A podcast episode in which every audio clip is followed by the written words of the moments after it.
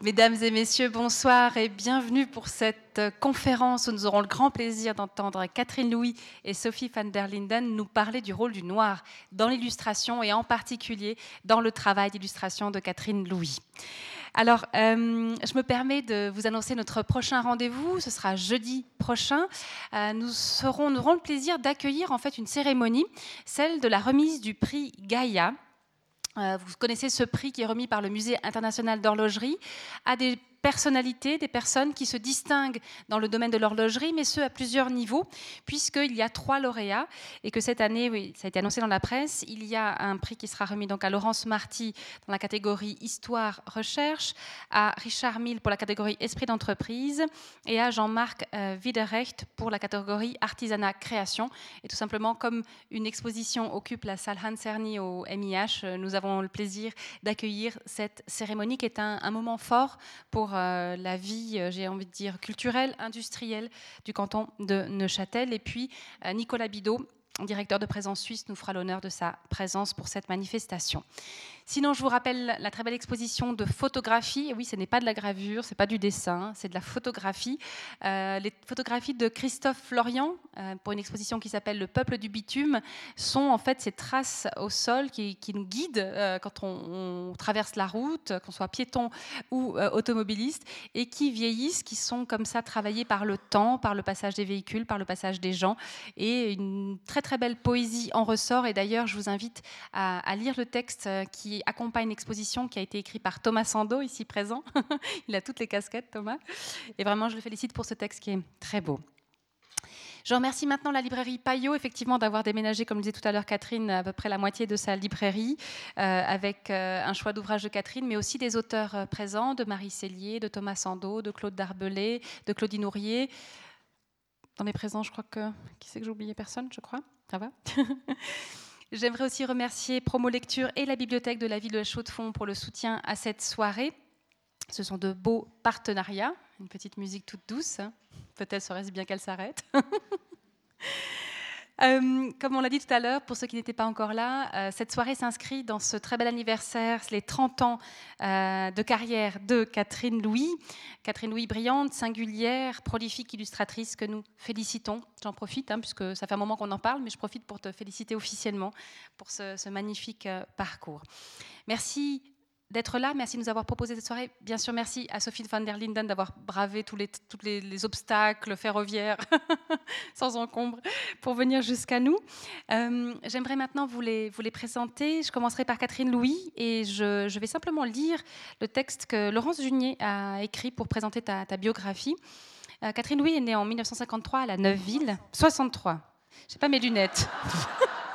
Alors 150 ans de carrière, bravo Catherine 1973, voilà, à la Neuville. Après avoir suivi, tu corriges la suite. Hein. évidemment, c'est Laurence Junier qui s'est trompée. Non, non. mais non, mais c'est juste. Après avoir, avoir suivi l'école des arts visuels de Bienne et l'école des arts décoratifs de Strasbourg, notamment dans l'atelier de Claude Lapointe, déterminant, elle vit et travaille dans le canton de Neuchâtel. Elle a illustré une centaine de livres, dont certains sont traduits en allemand, en italien, en hollandais, en anglais, en tchèque, en coréen et chinois. Son travail autour de la calligraphie chinoise lui a valu d'être sélectionné pour la Biennale internationale de Bratislava en 2005 et de figurer sur la liste d'honneur d'IBI. En 2006, elle a aussi reçu le prix Sorcière au Salon du Livre de Paris avec son imagier chinois. Il l'a aussi conduite en Chine. Je pense qu'on y reviendra souvent. Catherine Louis a conçu sur son travail une exposition itinérante qui a connu un grand succès, qui a voyagé notamment dans les salons du livre.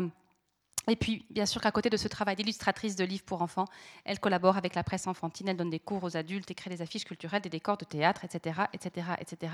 Je fais court hein, sur Catherine parce que de toute façon, on va en parler beaucoup et puis vous la connaissez. Je serai un peu plus longue sur Sophie van der Linden, que vous connaissez peut-être moins. Je rappellerai qu'elle est critique d'art. Elle a reçu le prix de la critique en littérature pour la jeunesse, décerné par l'Institut international Charles Perrault en 2001 pour son livre intitulé Claude Ponty, illustrateur. Elle est formatrice auprès de bibliothécaires, d'enseignants, de bénévoles, conférencière, comme on le verra tout à l'heure. Elle assure fréquemment des animations de table ronde ou des rencontres d'auteurs lors de salons littéraires ou de journées professionnelles. Elle enseigne également les arts visuels à l'école de Condé à Paris, la littérature pour la jeunesse à l'Université de Saragosse ainsi qu'à l'UAB de Barcelone. Elle participe régulièrement à des comités de sélection de prix littéraires et de jurys internationaux d'illustration. Et ses ouvrages, articles ou conférences sont traduits, euh, que ce soit en Espagne, au Brésil, en Italie et prochainement en Chine. Elle est également éditrice. Elle a développé les guides Je cherche un livre pour un enfant, que vous avez là d'ailleurs, euh, en tout cas. Et depuis 2007, elle est rédactrice en chef de la revue semestrielle qu'elle a créée, qui s'intitule Hors cadre, qui s'attache aussi bien au domaine de l'édition jeunesse que de la bande dessinée pour adultes. Bref, les images, ça la connaît. Ah, j'oubliais. Elle est aussi auteur de romans, et notamment La fabrique du monde, L'incertitude de l'aube, De terre et de mer. Donc aussi les mots, ça la connaît. Parmi ces nombreux articles, il y en a un qui m'a sauté aux yeux, puisqu'il s'intitule Le noir du point de vue symbolique. dans Lumière sur le noir, une sélection de 209 livres de jeunesse sur le thème du noir dans la littérature de jeunesse.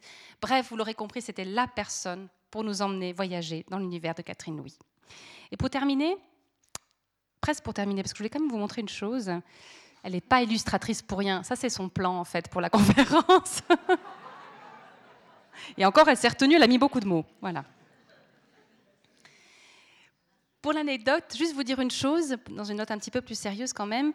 Ces derniers jours, je, suivais, enfin, il y a eu une défense de mémoire d'une étudiante que je suivais en gestion culturelle et qui a décidé de, porter son travail sur la, situation euh, des auteurs et illustrateurs du livre jeunesse en Suisse en vue de l'édition 2019 du Salon de Bologne, qui est le grand salon, euh, un des tout grands salons consacrés à l'illustration et au livre pour la jeunesse. Cette édition 2019 est particulière pour la Suisse parce que la Suisse sera hôte d'honneur. Donc Pro Helvetia est en train de voir comment faire pour préparer le terrain pour que les auteurs suisses soient les plus valorisés et les illustrateurs soient les plus valorisés possibles. Et du coup, elle a fait une sorte d'enquête pour voir où en étaient les auteurs et les illustrateurs en Suisse. Et ben, c'est pas brillant il y a très peu de reconnaissance, et à tous les niveaux, que ce soit au niveau de Pro Helvetia, même qui, voilà, qui essaye de Pro Helvetia, au niveau des, subventionneurs. Après, il y a des villes qui sont plus fortes que d'autres en Suisse, notamment Genève, du côté suisse romand. Bref, il y a encore beaucoup de travail. Et euh, ce qui est triste, c'est qu'on se dit, mais pourquoi, dans le fond, l'illustration, les textes pour, euh, pour la littérature jeunesse ne sont pas reconnus? Est-ce que c'est parce que c'est pour les enfants, ce qui est faux en plus, enfin, disons, destinés aux enfants, alors qu'on lit beaucoup, nous, adultes, les livres pour enfants.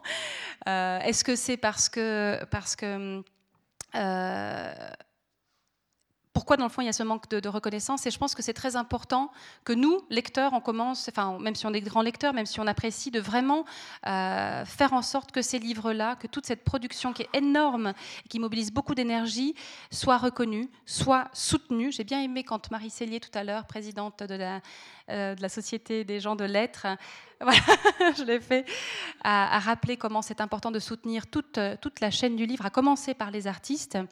Euh, bref, il faut les soutenir les auteurs, les illustrateurs et bien sûr ceux qui les étudient, euh, parce que si on veut continuer à bénéficier de cette qualité-là, eh ben, voilà, il, faut, il faut les soutenir à tout niveau.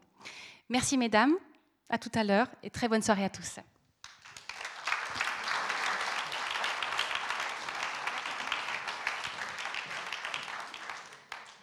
Merci beaucoup, Marie-Thérèse, pour cette euh, bienveillante euh, présentation, aussi pétillante, et puis pour ce beau, euh, ce beau plaidoyer. Donc on va effectivement s'attacher à, à, ce que cette soirée soit un pas de plus en direction de, du soutien que l'on mène tous, effectivement, en tant qu'auteur. Être auteur ou être critique ou être médiateur du livre pour la jeunesse euh, implique nécessairement pour, euh, pour chacun de nous euh, aussi de constamment promouvoir, soutenir, légitimer parfois encore ce domaine de l'édition. Alors, le noir, et je commence par du blanc. Je commence par du blanc parce qu'en plus il y a un livre là-bas qui, est tout blanc et qui, euh, et qui explique, j'ai consacré quasiment tout un livre entier à la question du blanc dans l'album.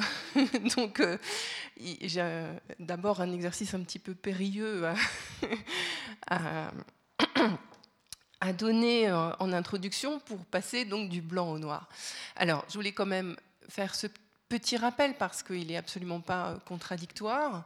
On va parler donc ce soir d'album. Alors c'est vrai que le terme album, il est peut-être pas évident pour tout le monde ici. Euh, si certains d'entre vous ne sont pas euh, des connaisseurs de la littérature pour la jeunesse, ce terme évoque bien d'autres choses qui lui sont liées pourtant. Mais enfin, l'album dans le domaine de l'édition jeunesse, c'est aussi le livre d'images. Mais c'est vrai que c'est un terme qui n'est pas neuf, qui est absolument lié à l'origine et à l'émergence éditoriale de, de ce support d'expression littéraire artistique.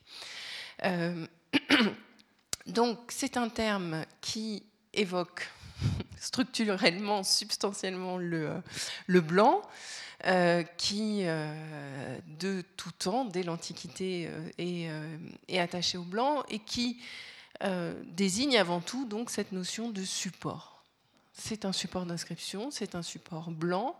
Toute l'histoire de l'album rappelle cet ancrage du support, du papier, bien entendu, de cette matière première, de ce travail sur le cahier, sur le carnet, euh, qui euh, lui est donc tout à fait euh, substantiel.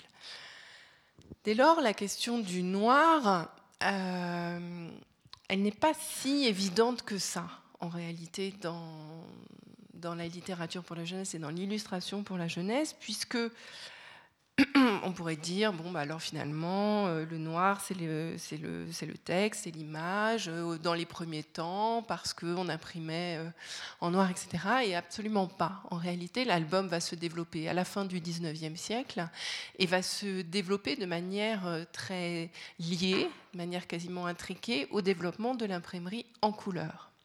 Donc là où l'album va véritablement se développer, il va se développer euh, en lien, euh, en interaction avec des imprimeurs. Donc c'est par exemple l'imprimeur Edmund Evans qui fait partie de ce grand mouvement artistique Arts and Crafts qui va déclencher tous les grands mouvements d'art moderne ensuite, qui développe avec ses illustrateurs le principe de la chromolithographie.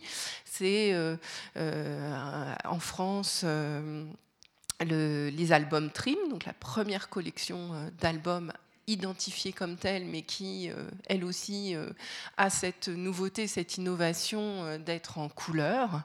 Donc l'album n'est absolument pas lié au noir de manière constitutive. Et c'est presque même une forme de difficulté, mais ça, Catherine, tu pourras peut-être aussi nous en parler, puisque euh, le noir, euh, alors il y a ce bel ouvrage hein, de, Michel Pastoureau qui est, euh, qui est sur la table de la librairie et qui, dit avec énormément de, de, pertinence, en même temps beaucoup d'érudition et de poésie mêlée. Enfin, c'est un, livre que je vous recommande pour prolonger peut-être la soirée et qui, montre bien toute l'ambivalence de ce terme, hein, où le noir, euh, c'est aussi bien euh, le luxe, euh, c'est l'élégance, enfin toute, une charge extrêmement positive, et puis en même temps, c'est la peur, c'est le rejet, c'est le sombre, c'est l'incertain, etc. Et dans la littérature pour la jeunesse, bien entendu, le noir est très associé à la question de la peur, hein, de la peur du noir, des peurs enfantines. Et encore aujourd'hui, euh, affirmer le noir dans, euh, dans un livre pour enfants n'est absolument pas évident. Hein. Certains très grands éditeurs commerciaux, par exemple, euh, pour ne pas les citer, proscrivent complètement euh, le noir, mais y compris euh, euh, interdisent à leurs illustrateurs d'aller vers des ciels, par exemple, nocturnes, vers du bleu nuit. Donc on a des aberrations qui existent dans certaines publications de ciels nocturnes magnifiques, enfin d'une teinte, d'un bleu azurin somptueux. Mais donc on arrive y compris à des, inepties, à des incohérences par peur d'aller vers le noir. Par ailleurs, il y a euh, les libraires, les bibliothécaires le disent, euh, une vraie défiance de la part des parents, par exemple, aller vers, euh, vers des ouvrages qui sont ou très sombres ou qui comportent une part importante de noir. Donc, il faut beaucoup de talent et d'inspiration artistique pour réussir à développer du noir dans un livre pour enfants, et c'est le propos de cette soirée que de considérer comment on arrive à porter et à poser du noir dans le livre pour enfants.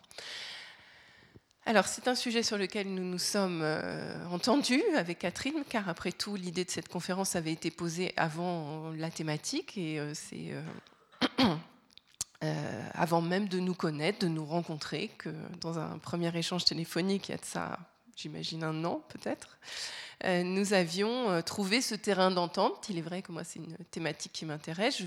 J'étais en pleine préparation où je ressortais d'une conférence sur le noir dans l'illustration jeunesse au musée Soulage, euh, forcément. Et,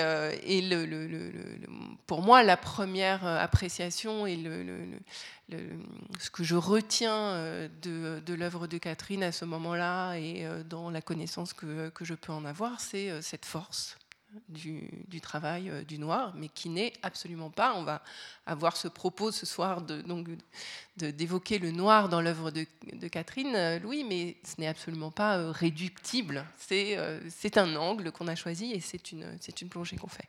Alors très rapidement, oui, peut-être ce sera plus pratique. Euh, j'ai écrit une petite introduction euh, au livre comme une image où j'évoque cette question du noir, donc euh, je, vous laisse vous y reporter, mais il m'a intéressé en reprenant l'œuvre de Catherine de manière chronologique, de voir comment le, noir fait, fait, son apparition. Alors déjà, ce qui est intéressant, c'est qu'il est présent très tôt, très rapidement, et j'ai adoré tomber sur, sur ce petit tome de euh, Ciboulette et Léon, et où déjà se profile cette question de l'ombre euh, et, de, euh, et de la projection. Donc on va bien sûr en reparler, mais enfin c'est intéressant de voir dans cette première phase, dans cette première partie de ton travail, Catherine, qui est extrêmement colorée, hein, qui est énormément dans, la couleur, de voir déjà se, profiler, donc l'ombre de l'ombre, l'ombre du noir et des silhouettes. Mais le grand tournant, alors euh, moi j'ai identifié euh, dans ces 30 ans de carrière deux grandes périodes avec euh, ce, livre, L'IO et l'oiseau, qui est un peu à la charnière. Donc c'est intéressant parce que se dit qu'il va peut-être tu es peut-être en train de construire une nouvelle charnière si tu fonctionnes en cycle d'une quinzaine d'années. Donc, euh, attendons voir. Mais euh, il est charnière parce que euh, c'est ta première collaboration avec Piquier, qui Philippe Piquier, donc éditeur spécialisé dans la littérature asiatique et qui ouvre là son domaine euh, à enfin sa maison d'édition à la jeunesse.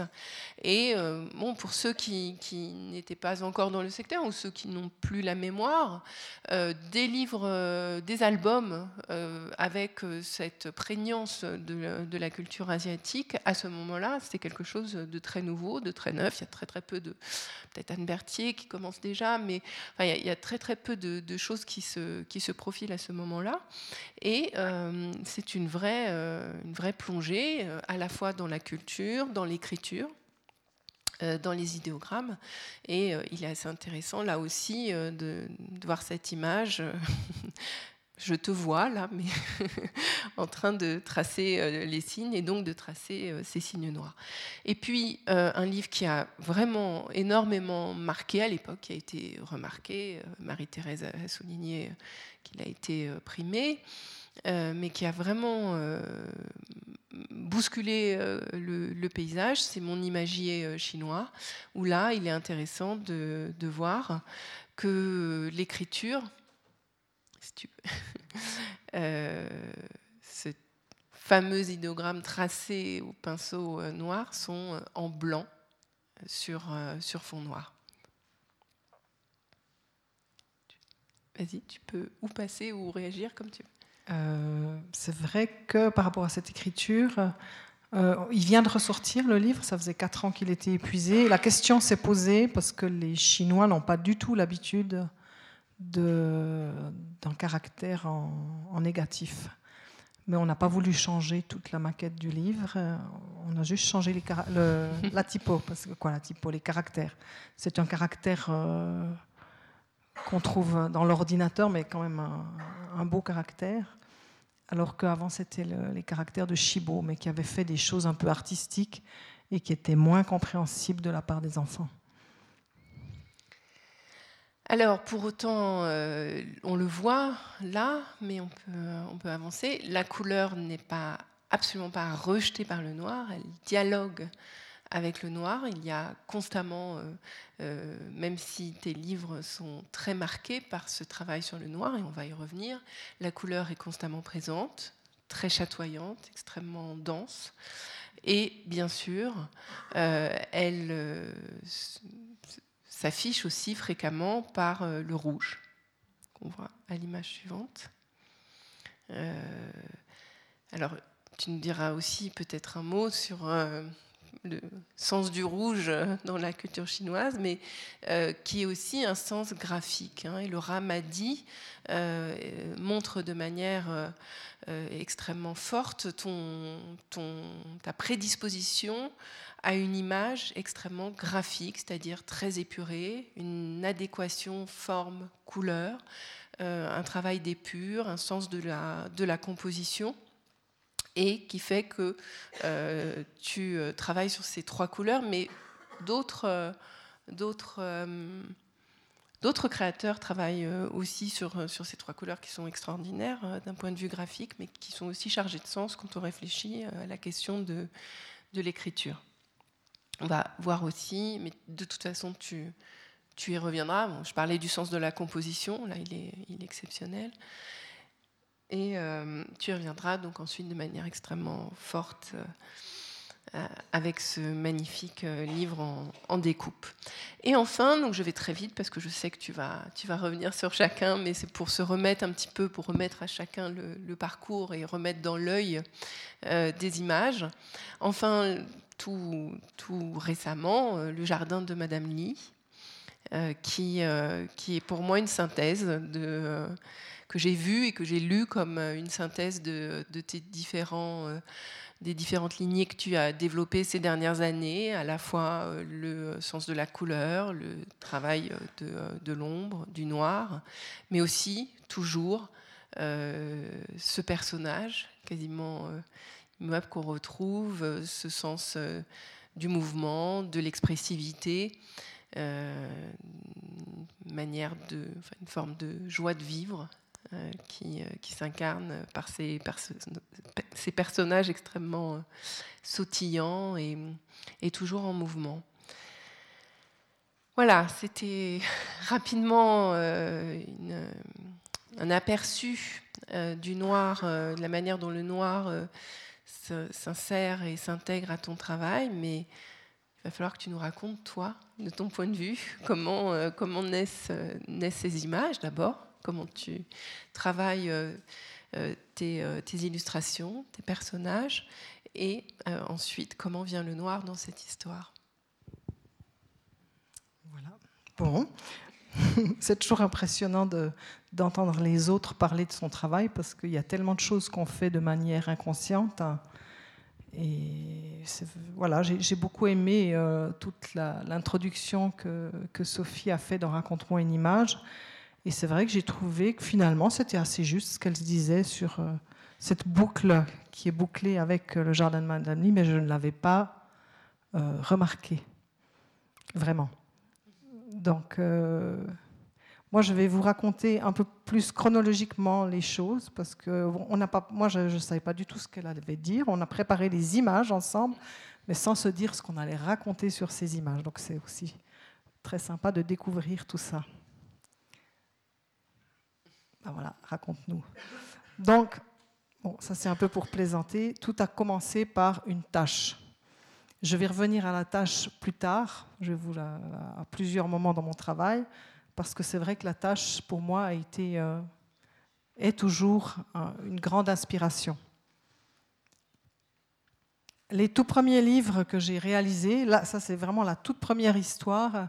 J'étais euh, aux Arts décoratifs à Strasbourg, et quand je suis allée à Strasbourg, j'avais vraiment un bagage, puisque j'avais déjà fait cinq ans de, de graphisme à Bienne. Je sortais de l'école de Bienne. Et quand je suis arrivée à Strasbourg, pour moi, ça a été une révélation. Il y avait vraiment plein de gens qui dessinaient partout, tout le temps. Euh. Et moi, je, venais d'une école un peu euh, sérieuse, assez technique. Euh.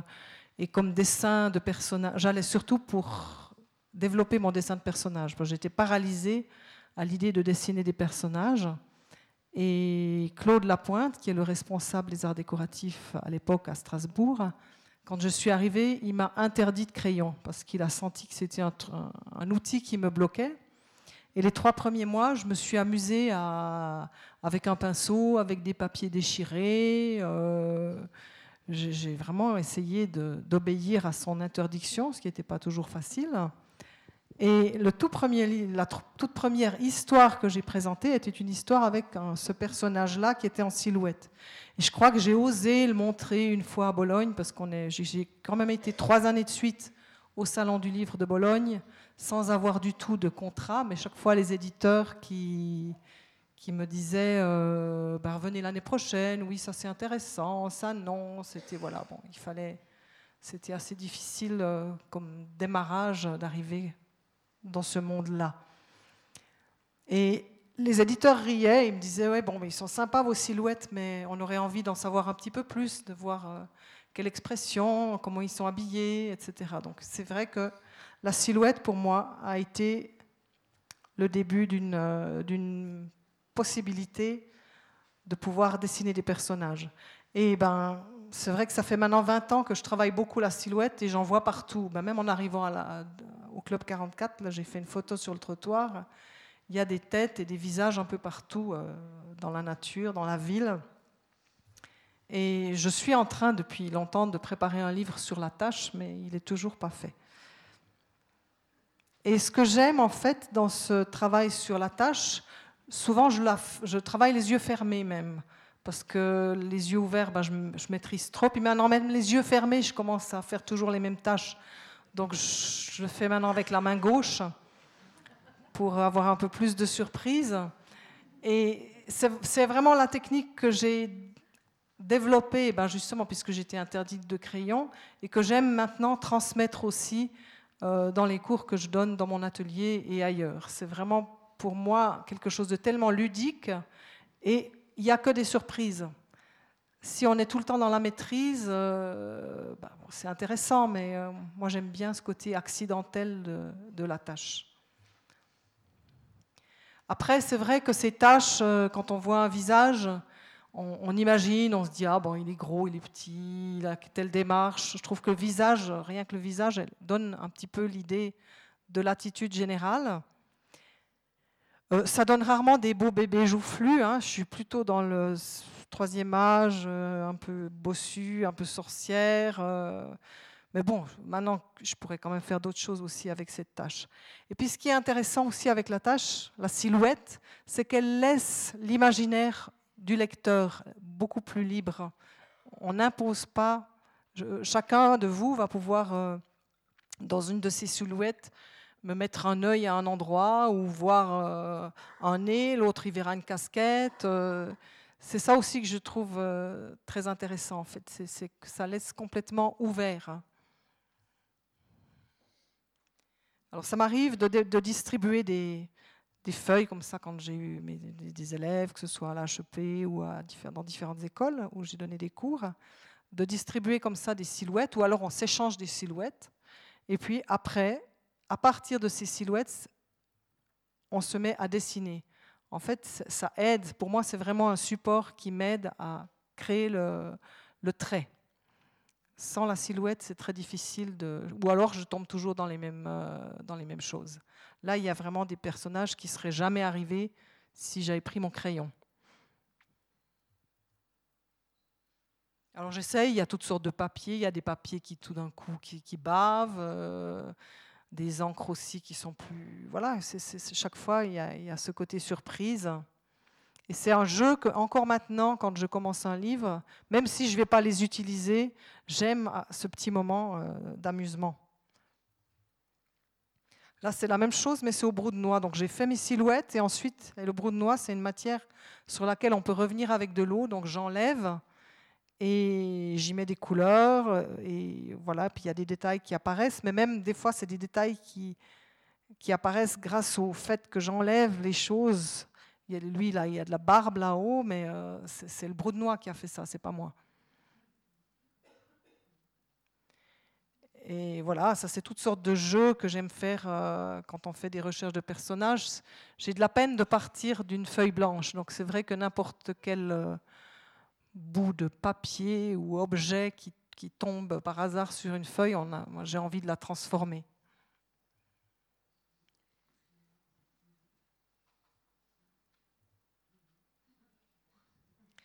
Et cette technique, en fait, je l'ai développée parce que je faisais partie à Strasbourg des élèves qui étaient maladroits.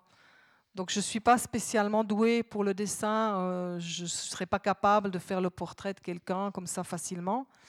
Et Claude Lapointe a aidé ses élèves qui étaient maladroits, on était quelques-uns dans la classe, à développer, on a tous des défauts différents, et il nous a tous poussés dans nos défauts.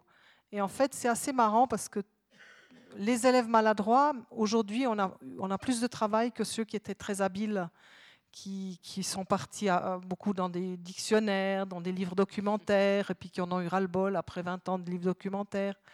Alors que, les maladroits, on s'est beaucoup plus amusés. C'est quelque chose que, j'entends beaucoup, effectivement, de la part des, illustrateurs. J'interviewais il y a quelque temps Marion Bataille, vous savez, qui avait fait ce ABC 3D, qui a beaucoup travaillé sur la lettre disait qu'elle était venue au pop-up parce qu'elle était euh, maladroite en dessin. Après, c'est vous qui le dites. Hein. Mais, c'est vrai que c'est intéressant de, voir comment euh, cette supposée maladresse ou ce manque de confiance vous a, les uns et les autres, conduit euh, à développer finalement d'autres d'autres biais et, de vous imposer aussi peut-être par un, travail extrêmement visuel en fait, hein, parce que c'est ça qui fonctionne dans l'album. C'est la, dimension visuelle, c'est pas il y, a, de très grands dessinateurs, mais souvent ce sont des dessinateurs aussi qui sont un peu relâchés. C'est vrai, tu as raison, ceux qui dessinent très bien vont souvent vers le documentaire, qui est intéressant aussi, mais, euh, peut-être moins créatif. On apprend à tricher quand on est maladroit aussi, ce qui peut être utile. Et puis, euh, une autre chose, oui, quand je suis arrivée de, de l'école de Bienne, euh, on avait beaucoup de techniques. J'avais vraiment appris tellement de choses que, avec tous ces outils, je me disais qu'est-ce que je vais faire? Et quand je suis arrivée à Strasbourg, j'ai trouvé très rassurant de voir une. Euh, bon, c'était une section illustration où on faisait que travailler le personnage. C'était vraiment le scénario, le cinéma d'animation, le travail de personnage. Et à Bienne, j'ai fait pendant cinq ans du, du, dessin académique toujours de la même manière. Et à Strasbourg, pendant deux ans, j'ai pris tous les cours de personnage et jamais il y a eu deux fois un travail sur le personnage avec le même objectif en tête.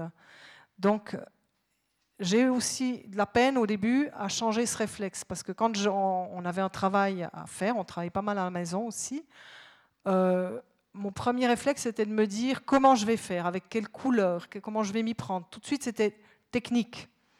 Et Claude a vraiment essayé de m'enlever ce truc de la tête et de me dire mais arrête de te poser cette question. D'abord, qu'est-ce que tu veux dire? Qu'est-ce que tu as à dire? Et c'est vrai qu'une fois qu'on sait ce qu'on a à dire en dessin et qu'on arrive à le dessiner euh, en noir, ça suffit, euh, ben la couleur, la technique, elle vient. Là, c'est d'autres essais avec mon pouce. Ça, c'est pour mes élèves. J'enseigne beaucoup. Euh, j'enseigne, je donne des cours de kamishibai à Pierre Coulery à des élèves qui ne savent pas du tout dessiner. Et j'essaye de leur faire comprendre qu'avec peu de moyens, même sans savoir dessiner, on peut raconter des histoires. Donc ça, c'est un peu tous des exemples que j'ai faits pour, euh, pour mes jeunes élèves. Là, c'est un personnage, bah, justement pour mon livre sur la tâche, j'avais envie de faire le personnage le plus simple possible, puisqu'il vient d'une simple tâche. Alors après, il y a la tâche soufflée, il y a la tâche écrasée, il y a la tâche, euh, voilà, les yeux fermés. Euh. Et puis après, à partir de cette tâche, j'ai aussi euh, construit le personnage en volume pour montrer que voilà, on peut aussi faire un personnage à partir d'une chose très très simple. Je ne sais pas encore comment il va s'appeler celui-là. Alors ici, c'est mes toutes premières maquettes avec lesquelles je suis vraiment allée au Salon du Livre de Bologne. C'était les Ciboulettes et Léon. Il y avait le fil, le bouton, euh, l'ombre, la peinture et le bateau et le livre. Il y en avait six. Mais je suis d'abord arrivée avec le fil et le bouton. Et tous les éditeurs se marraient, ils disaient Ah oui, vous pourriez faire de la pub pour fil d'art, euh, c'est bien joli, madame. Euh. Mais les années qui ont suivi, chaque fois que je retournais à Bologne, les gens me disaient Mais c'était pas vous qui étiez venu l'année passée avec l'histoire du fil Et finalement, ben voilà, le, livre était sorti aux éditions de la joie de lire. Et en tout petit, il faisait 10 cm sur 10, et on a très vite dû changer. Quoi, ils les ont retirés des librairies parce qu'ils se, les, faisaient piquer, ils étaient trop petits, les livres. Hein. Donc ça, c'est des choses aussi auxquelles il faut faire attention. Et c'est marrant parce qu'ils sont ressortis ensuite chez Loisirs et Pédagogie en plus grand, et ils ont été sélectionnés euh, 20 ans plus tard, après les avoir faits. Et tous les enfants de Suisse romande en ce moment, et première et deuxième Armos, ont ces livres-là comme lecture imposée euh, pour les tout petits. C'est les seuls livres où j'ai fait le texte et l'image, mais il n'y a pas de texte. J'ai simplement créé une histoire. Donc je suis l'auteur aussi. Là, c'était vraiment les tout premiers croquis. Après, j'ai mis de la vraie ficelle, du vrai fil, effectivement. Je me suis amusée avec des boutons.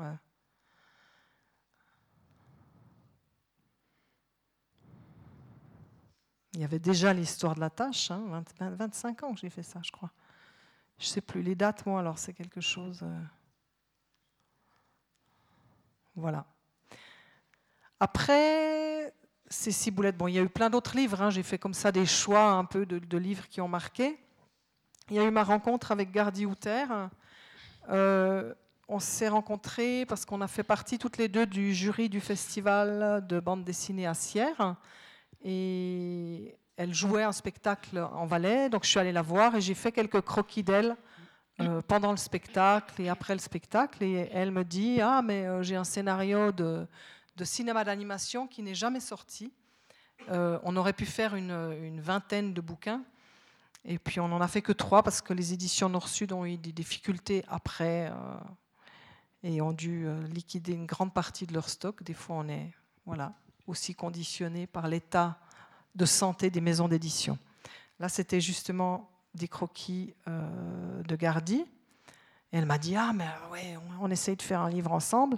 Mais vous voyez que j'ai commencé par faire une silhouette de son personnage de clown.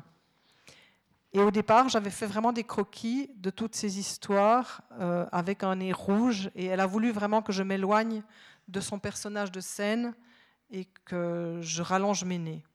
Alors ça, ça aussi, bon, j'ai pas montré. J'aurais voulu faire. Hein, on avait fait des essais. Je voulais dessiner en direct et tout, mais c'était beaucoup trop compliqué. Mais au départ, mes silhouettes, tout au début, donc il y a 30 ans, ils avaient des longs nez. Puis pour les ciboulettes et léons, j'ai dû raccourcir mes nez. J'ai eu toutes sortes de critiques. Ah non, on montre pas des longs nez comme ça, des petits, ça va pas. J'ai tout attendu sur mes nez. Et avec mes sorcières, on m'a demandé de remettre euh, un long nez à ma sorcière. Alors euh, voilà mais j'ai dû attendre dix ans pour remettre mes nez. Alors là, je montre euh, le croquis et en face euh, l'image finalisée.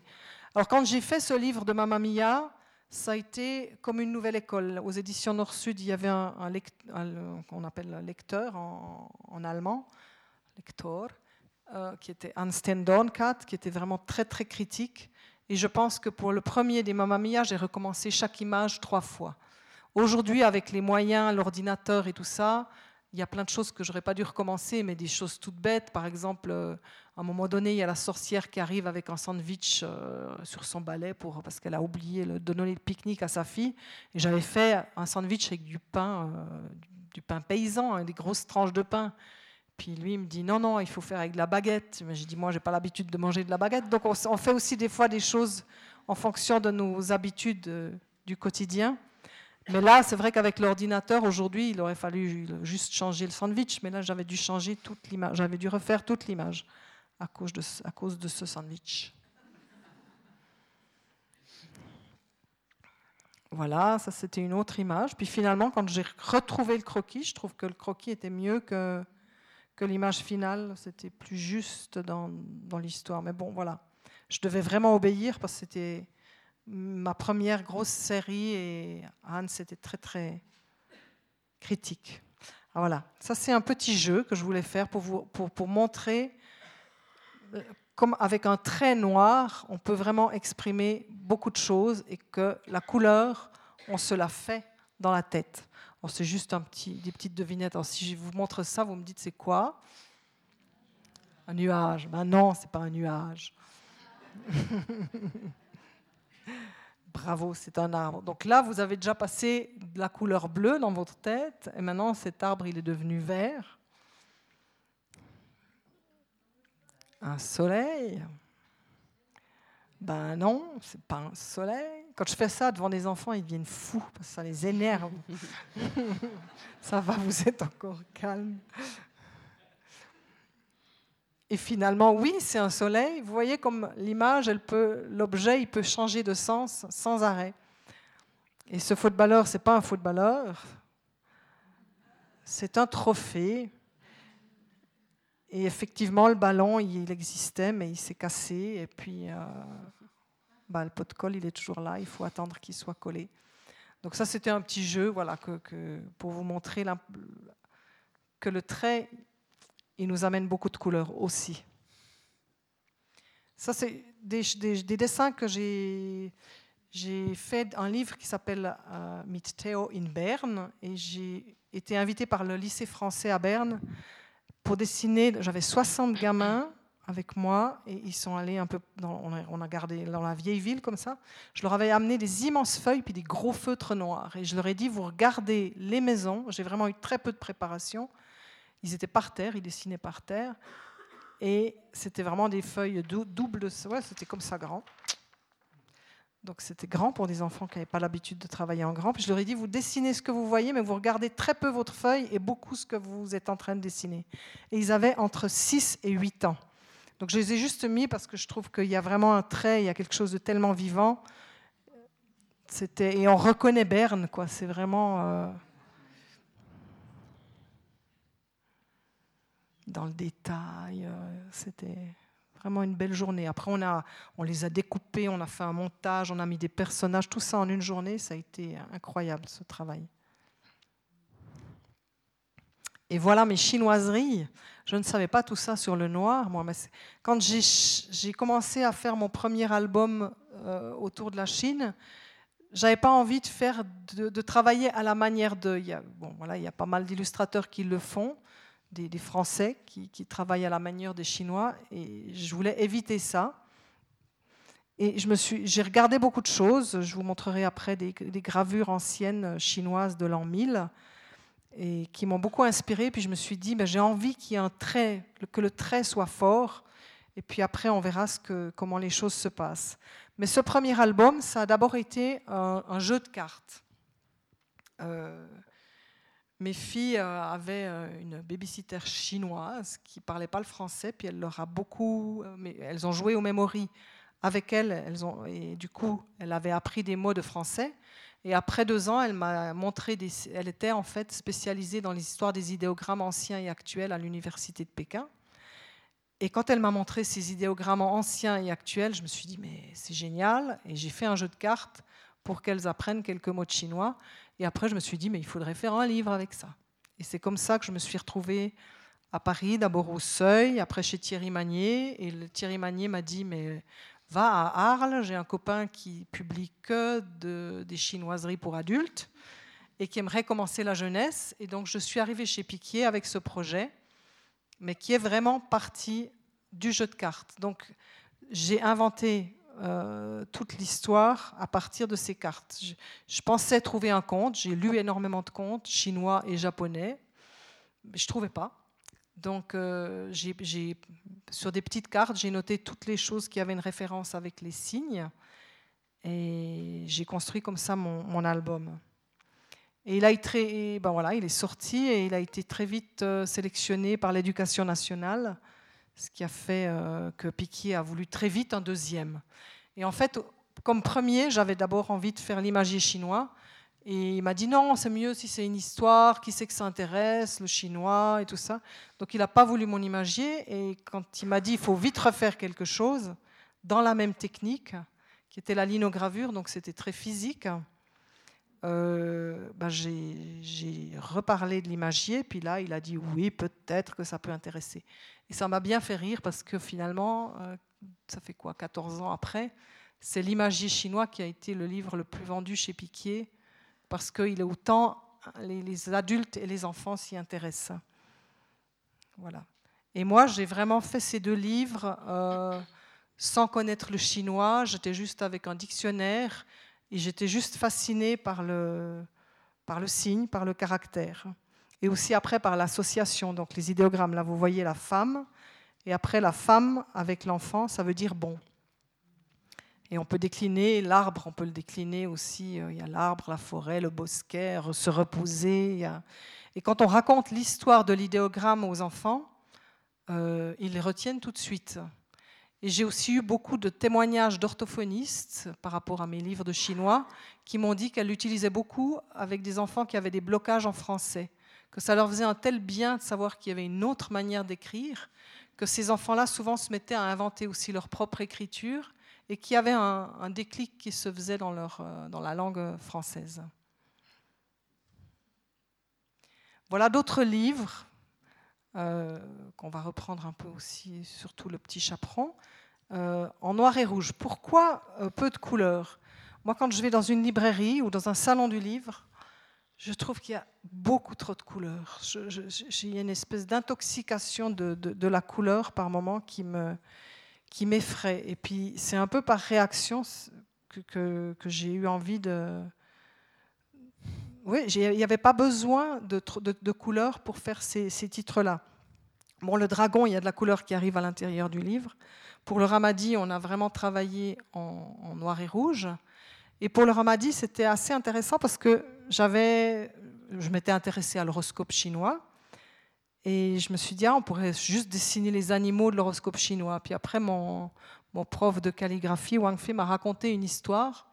Et puis on a rajouté deux images au début, deux images à la fin. Et Marie m'a écrit un, beau texte pour présenter euh, cette histoire, qui est une histoire euh, qu'on raconte en Chine. Et, du coup, c'est devenu un album, alors qu'au départ, j'avais juste illustré les animaux. Et pour le petit chaperon chinois, euh, c'était pareil. Piquet m'avait donné ce texte il y a longtemps. Puis il me disait, ah, ça serait bien de faire, mais il voulait que je refasse dans la même technique que Liu et l'oiseau, ce que je voulais pas, parce que j'avais des, des épicondylites. Là, euh, la gravure, ça fait vraiment beaucoup d'efforts. Et je suis allée voir une expo de papier découpé à Zurich, et, quand, et tout d'un coup, j'ai eu un déclic. Je me suis dit, ah ben, c'est comme ça qu'il faut. Euh, qu'il faut le faire. Alors, qu'est-ce que vient comme image? Ah oui, après, il y a des inspirations. Donc, je vais revenir au chaperon chinois tout à l'heure avec oh, bah, d'autres photos. Tout de suite même, puisque effectivement, on, a fait une sorte de petit jeu de ping-pong avec Catherine où nous nous sommes euh, envoyés des, images. J'avançais une image, elle, en, envoyait d'autres. Elle m'a envoyé 150 euh, images. J'en ai, pioché quelques-unes. Donc, on a euh, joué comme ça autour de, ces inspirations et aussi des, artistes fondateurs de, de, cette question du noir dans, dans l'illustration. Alors, de manière extrêmement évidente, il n'était pas très difficile d'aller chercher euh, les, euh, papiers découpés chinois, euh, multiséculaires. alors, d'ailleurs, j'ai eu du mal à trouver une image noire, c'est-à-dire que la, tradition du, du, papier découpé en Chine, elle est plutôt sur du papier rouge. Est-ce que tu sais pourquoi? Non. On verra si dans l'assistance quelqu'un à une réponse. Mais euh, donc voilà, c'était un peu une manière de, te passer, euh, de te passer la main sur, euh, sur cette question du, du papier découpé, d'abord à la chinoise, et puis on verra après les autres, les autres papiers découpés. Qu'est-ce qui vient? Ah, voilà. Donc c'est vrai qu'en revenant de Zurich, j'ai tout de suite, dans les jours qui suivaient, j'ai fait cette maquette qui est pas euh, voilà, qui est, juste une maquette en carton. Et j'ai fait des photos, j'ai envoyé ça à Piquet, et Piquet, dans les cinq minutes qui ont suivi, il m'a téléphoné, il m'a dit c'est bon, tu peux y aller, sans du tout euh, se soucier de la technique, si c'était faisable. Euh, bon après, après, ça a été beaucoup plus long. Là, juste, je te coupe parce que cette technique du papier euh, découpé au laser, en fait, hein, pour que ça puisse être euh, reproduit, c'est-à-dire que pour que ça devienne en fait une technique d'impression, l'ironie du sort, c'est que ce sont les Chinois qui l'ont inventé, donc cette, cette découpe laser. Donc c'est vrai que souvent on, on regarde avec beaucoup de reproches les livres imprimés en Chine. Alors il est vrai que ça se fait parfois pour des questions économiques, mais enfin il ne faut pas non plus oublier que la tradition de l'impression est une tradition éminemment euh, chinoise, hein, que le, savoir-faire est toujours. Euh, ils sont euh, aujourd'hui encore très souvent à la tête de nombreuses innovations dans le domaine de l'impression. Donc il y, a, ce retour à la Chine, ne serait-ce que par la technique par laquelle le livre sera finalement imprimé. Oui, on peut aussi le faire en Europe, mais le livre coûterait beaucoup plus cher. Mais c'est vrai qu'on a aussi. au départ, il y avait une question de technique. Voilà. Et, mais en Suisse, on a aussi une grande tradition de, papier découpé avec les poyas. Et c'est marrant parce que j'ai été à Hong Kong en 2006 et il y avait une exposition à Hong Kong de Suisses et de Chinois qui exposaient ensemble des papiers découpés, des styles très différents, mais c'était un très bel échange. Mais bon, avant de les découper au laser, il faut les découper à la main quand même. Hein. la plupart du temps. Maintenant, c'est vrai qu'avec les techniques, on fait des fois plus des originaux découpés. Mais moi, j'aime ce côté-là, parce qu'en fait, ce qui me plaît dans la, dans la silhouette découpée ou gravée, c'est que je travaille d'abord au pinceau, ce qui me donne une silhouette un peu souple, un peu molle, et que le, coup de ciseau, le coup de couteau euh, me donne tout d'un coup une autre écriture. Et c'est ça que j'aime en fait dans le, dans le travail. Euh, de la découpe. Ça change complètement. J'ai essayé, là je suis en train de, refaire un livre en, papier découpé sur des contes de Jihad Darwish. Et puis j'ai essayé de les dessiner seulement, euh, puis envoyer mes fichiers comme ça. Mais ça va pas, ça me donne pas du tout le même style que quand je découpe euh, avec mon couteau euh, japonais. Alors là, c'était chez Marie et on avait eu maintenant des instructions plus précises sur la fabrication. Donc il fallait que chaque fois il y ait une page noire, une page découpée, il faut des bords quand même importants. Euh, ça a été une longue aventure, hein, ce, ce, ce, qui est intéressant dans ce livre, je trouve, c'est que le noir n'est pas total, il n'est pas complètement dense, il est texturé, comme on dit. Comment tu as réfléchi cette... Euh, ben, J'aime bien faire mes, mes, papiers, ça veut dire les ancrer, pour pas avoir, j'avais pas envie d'un papier noir uni. En même temps, je, voilà, je sais pas si je vais continuer à faire ça parce que tout dépend du choix du papier qu'on utilise pour imprimer. Des fois, on a l'impression que c'est mal imprimé ou qu'il y a de la poussière dessus, alors que quand c'est un papier mat, comme dans le Ramadi par exemple, là c'est très beau. Et les gens, ils ont l'impression que c'est d'une impression lino, ils savent pas trop comment c'est fait. Mais en fait, c'est des papiers que j'imprime moi au rouleau et que je découpe ensuite. Et voilà, le livre dans le jardin de chez Marie à Paris. Il faisait presque 8 mètres de long. Mais là, pour le moment, on était dans un travail de, découpe du texte, du rythme. Ça, c'est encore une autre conférence sur le texte et l'image. Et ça, c'est la manière que je, En fait, je fais mes croquis sur du papier. Et ensuite, euh, je colle avec de la colle en spray, mais très, sans mettre trop de colle, mon papier noir dessous, je découpe, puis après j'enlève mon papier où j'ai mis mon croquis, puis apparaît le, papier noir avec ses structures et ses matières. Et c'est une surprise parce que je ne sais jamais où, viennent les coups de, rouleau. Ah oui, donc c'est un double, en fait, c'est un double travail de découpage et d'impression. Mhm. Mm. Et j'ai vu, j'ai cru que j'avais inventé ça, mais non, les, gens qui font du papier des, des poyas font souvent la même chose. Et là, il est ressorti parce qu'il a été imprimé deux fois et très vite épuisé parce qu'il y, a des collectionneurs de chaperons. si vous voulez faire un livre qui mm. marche, il faut faire un chaperon. Euh, je vais faire un chaperon blanc bientôt. Mais euh, c'était impressionnant. J'ai été invitée à Toulouse, par exemple, euh, et il y a une dame qui m'a présenté à la librairie Ombre Blanche. Elle avait plus de 600 chaperons. voilà, ça c'était à la bibliothèque de Montpellier où il y a eu une grosse expo autour de mon chaperon. C'est vrai que c'est assez sympa visuellement de, pouvoir le. C'est très frustrant de le voir maintenant imprimé euh, sans trou. Et c'est devenu aussi un spectacle, puisqu'il va être joué là, le 18 octobre au TPR. Il y a euh, toute une équipe là, qui a monté un spectacle autour de ce livre. et pour lequel j'ai fait les accessoires, les costumes et puis quelques voilà quelque chose dans, les décors. Ça, c'est une, idée qu'on a abandonnée avec cette, euh, cette maison. Mais il y a plein d'autres choses effrayantes dans le spectacle pour les enfants.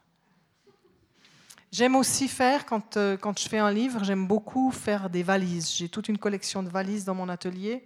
Et quand j'ai des animations dans les classes, ben pour chaque livre, bon maintenant c'est plus le cas, mais à un moment donné j'avais vraiment pour chaque livre une valise avec des jeux, avec euh, voilà, d'autres choses. Parce que je trouve que le livre, c'est un support, mais avec le livre, on peut faire plein de choses aussi.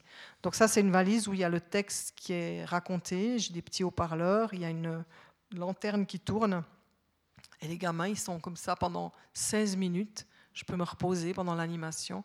C'est super. Voilà. Donc là, c'est des, quelques photos de, de, la Chine, parce qu'après avoir fait Liu et l'oiseau et mon imagier, je me suis retrouvée dans des salons du livre asiatique entouré de Chinois. Et je me suis dit, je ne peux pas continuer comme ça, il faut vraiment que j'aille voir ce que c'est que la Chine. Et j'ai rencontré une, calligraphe à, Morges, dans une exposition, une femme noire américaine qui était la calligraphe. Et je me suis dit, mais c'est incroyable, je pensais qu'il y avait que les Chinois qui pouvaient faire ça. Et du coup, elle m'a, elle m'a branché sur un, calligraphe genevois, mais un chinois qui est à Genève. Et j'ai été très souvent le dimanche prendre des cours de calligraphie. Et c'est lui qui a organisé, euh, en 2005, je suis partie avec 12 euh, calligraphes suisses faire de la calligraphie en Chine. J'ai pas retrouvé les vieilles photos d'il y a, il y a 12 ans, mais j'y suis retournée 10 ans plus tard, donc en 2015. Et là, euh, Wang Fei m'avait fait la surprise d'inviter un peintre chinois du nord de la Chine. Et donc j'ai eu un professeur privé pendant cinq jours qui m'a fait travailler sur les gris, sur une technique très lente et très étonnante, parce que j'avais l'habitude de travailler avec le pinceau. Et là, j'ai découvert que, que l'encre ne pouvait ne pas faire, euh, comme on dit, buvard, mais justement faire le contraire, être, cernante. Mais bon, ça c'est une histoire de lenteur, de, de quantité d'eau, de quantité d'encre, de papier, etc. Donc j'ai passé cinq jours avec un maître qui m'a regardé faire. C'était par moments assez difficile parce que j'avais pas envie toujours de, copier ce qu'il me demandait de copier. Heureusement, il fumait, alors de temps en temps, je pouvais faire ce que je veux quand il partait. Et en Chine, c'est toujours assez rigolo parce qu'on est invité. Euh, là, c'était le ministre de la Culture du département de l'endroit où on était. Et on a tous dû faire une calligraphie devant le, ministre de la Culture. Après, on s'est fait photographier avec notre calligraphie et on leur a offert nos calligraphies. Et on a exposé avec les maîtres de la seule université de calligraphie en Chine, à Shaoxing. Et c'était incroyable parce qu'on se disait, mais qu'est-ce qu'on fait avec ces grands maîtres là, nous euh? Et eux nous ont fait, il y avait 15 maîtres, ils ont tous fait un discours très long c'était un, vernissage interminable, pour nous remercier, parce qu'ils n'en revenaient pas que des Européens puissent s'intéresser à leur écriture, et ils disaient que c'était grâce à nous que eux arrivaient à évoluer. Parce qu'il y avait tout d'un coup un autre regard, et puis on faisait des choses peut-être un petit peu euh, autrement, un peu folles, et puis qu'on s'appropriait un peu des choses. Et puis maintenant, il y a vraiment des échanges, ils, y retournent chaque année. C'est vraiment devenu une, une habitude. Et c'est une chance parce qu'on a chaque jour un autre calligraphe qui vient nous, nous enseigner. Et c'est une université où il y a 20 élèves par année qui sont sélectionnés dans toute la Chine. Donc ce n'est pas beaucoup, beaucoup. Mais là, on travaillait presque jour et nuit. Quand on commençait à 9h le matin, on finissait à 10h du soir. Puis sinon, voilà, on mangeait bien.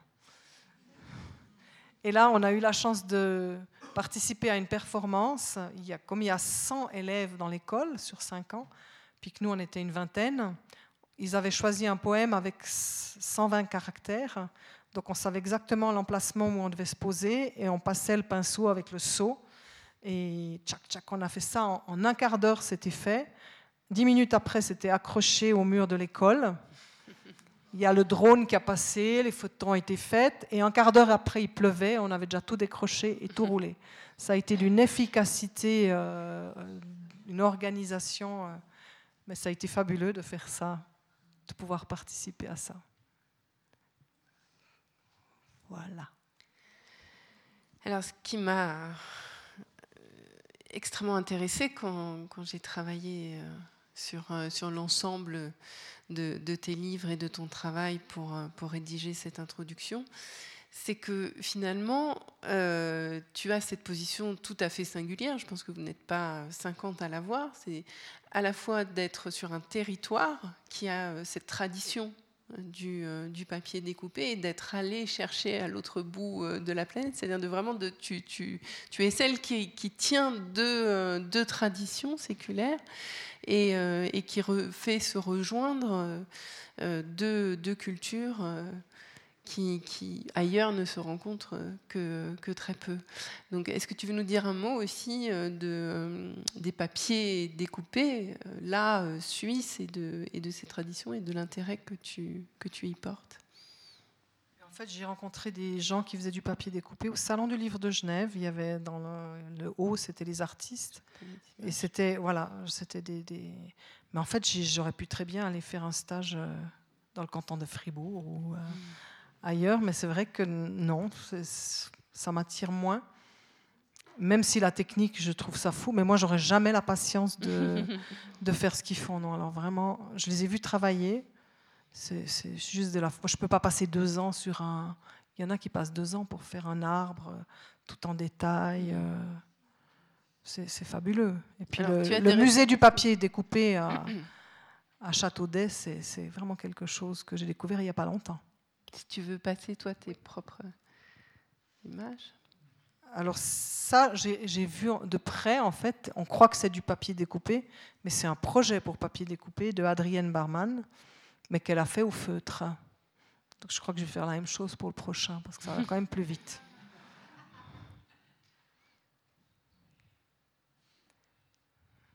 Voilà. Alors, un autre, euh, on tire des fils, hein, comme, euh, comme Ciboulette et Léon. Euh, l'autre fil de, ce travail au noir et du personnage, tu, en as déjà beaucoup parlé, c'est le, travail de la silhouette, qui là aussi remonte vraiment aux origines du.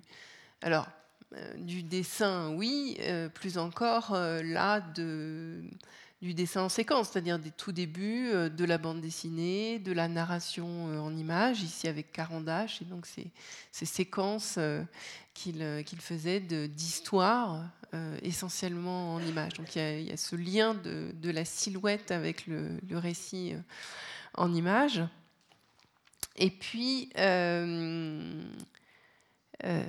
qui est euh, donc à l'origine à la fois Carandache et, une référence à la fois pour les, dessinateurs de, bande dessinée et les illustrateurs. Et puis il y a carrément ce, travail euh, de, de, la silhouette. Hein. Vous savez sûrement que le, terme de silhouette vient de ce contrôleur général des finances de Louis XV, Étienne de Silhouette, qui a popularisé à l'époque ce, mode de dessin qui était euh, un amusement pour la cour euh, quasiment, mais qui, euh, dans le développement du dessin, de l'illustration, a connu des périodes extrêmement fortes et extrêmement fastes. Je voulais revenir aussi pour l'anecdote euh, au travail euh, de Lotte Renninger, qui euh, est l'une des premières femmes réalisatrices de longs métrages d'animation. Et l'aventure du prince Ahmed est l'une des premières projection euh, de, euh, de, films d'animation donc en papier euh, découpé et qui l'autre Renninger était très marqué par, par les, marionnettes indonésiennes, par le jeu des, marionnettes en papier du, théâtre d'ombre. Elle a repris cette technique, donc c'est vraiment un travail qui se faisait dans les années 30 avec des papiers articulés qui étaient manipulés avec de très fines tiges et qui, en stop motion, à l'époque, fallait vraiment les premiers, euh, euh, travaux euh, en, film d'animation et qui demandaient une année. Je crois que ce film a demandé 18 mois de, travail. Et puis avec ce, petit clin d'œil, avec là encore une autre période, c'est-à-dire que ce, ce, jeu de la silhouette, il revient très fréquemment, soit dans, dans, les autres arts, que ce soit le théâtre ou le cinéma d'animation, mais aussi dans l'illustration. Il a été remis remis à la mode par euh, Arthur Rackham. Alors Arthur Rackham, ce grand illustrateur anglais, euh, très, très romantique, très lyrique, euh, qui est en fait l'un des premiers finalement à avoir fait des dessins de fantasy. Donc il est à l'origine de, ce travail-là, mais qui a utilisé la silhouette pour euh, notamment les premières euh, illustrations des contes des frères Grimm, hein, puisque les premiers contes illustrés des, frères Grimm l'ont été en Angleterre. Et a donc utilisé ce travail de, la silhouette pour, pour l'illustration des contes. Alors il y avait dans tes images ce livre-là, je ne sais pas ce qu'il représente pour toi, qui n'est pas de, de Rackham, mais qui est très très très inspiré par, euh, par Rackham, je crois. Hein. Euh, il me semble que c'est euh, Henri Choix. non, pas Henri. Justement, il a un, prénom délicieux. Il s'appelle Chéri, Chéri Héroir. Et, mais qui me semble très inspiré de, du travail de Rackham dans, dans le style développé. Je, sais, je l'ai photographié dans un magasin de, de, livres anciens et du coup, je ne sais pas de qui il est. Mais c'était juste pour illustrer ce côté mystérieux de la silhouette et puis qui moi, je trouve que quand on voit ces images, euh, ça, ça en impose. Bon, c'est imposant, mais en même temps, on n'impose pas trop. Ton imaginaire, il, est quand même libre avec cette, euh, avec cette technique. Puis je trouve ça très beau, quoi, ces pages. Euh, tout le bouquin, il est incroyable. Comme un entre-deux, en fait, une mhm. image qui se dévoilerait pas totalement et qui. J'aime bien ce côté mystérieux, en fait, de l'image. Et donc la silhouette, on a vu tout à l'heure les papiers découpés, mais l'envers, euh, c'est intéressant justement de voir ta technique, comment en fait ta technique de papier découpé est générée par, euh, par une impression en fait, quasiment. Donc c'est euh, et, là c'est l'envers. Enfin, il y, a tout ce jeu systématiquement de positif-négatif qui revient systématiquement dans la question du noir, ne serait-ce que parce qu'on est souvent face à un papier blanc et que donc il y a soit un travail de de collage, soit un travail d'impression. Mais euh, donc il y a ces deux, ces deux lignées aussi pour toi, c'est-à-dire à la fois le papier découpé, mais aussi euh, la question de l'impression qui est extrêmement importante dans ton, dans ton travail. Tu as beaucoup parlé de linogravure. C'est encore une fois le, côté surprise. Hmm. Quand on imprime quelque chose, ou quand on fait du monotype, ou, on ne maîtrise pas la chose entièrement. Et puis il y a toujours ce côté voilà, un peu surprise. Et là, par exemple, c'est des, vieilles gravures euh, des paysans chinois de l'an 1000 à peu près. Et ces gravures vraiment me, touchaient beaucoup. Et c'est à cause de ces gravures que j'ai décidé de faire mon livre Liu l'oiseau en linogravure. Puis en fait, pour Liu et l'oiseau, il a été imprimé, il y a eu les couleurs qui ont été imprimées. Et j'ai aussi livré mes gravures en noir et blanc. Et le noir a été réimprimé par-dessus pour que le, noir sorte vraiment bien. Mais bon, moi, je trouve ça magnifique et ça date de l'an 1000.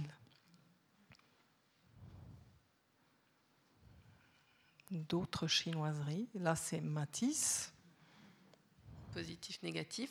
Et puis positif, négatif, c'est Valoton. Bah c'est marrant parce que quand j'étais en Chine, en 2005, je suis allée à l'université de Hangzhou et il y avait plein de Chinois, ils avaient du valoton, puis ils recopiaient du valoton euh, en gravure sur bois.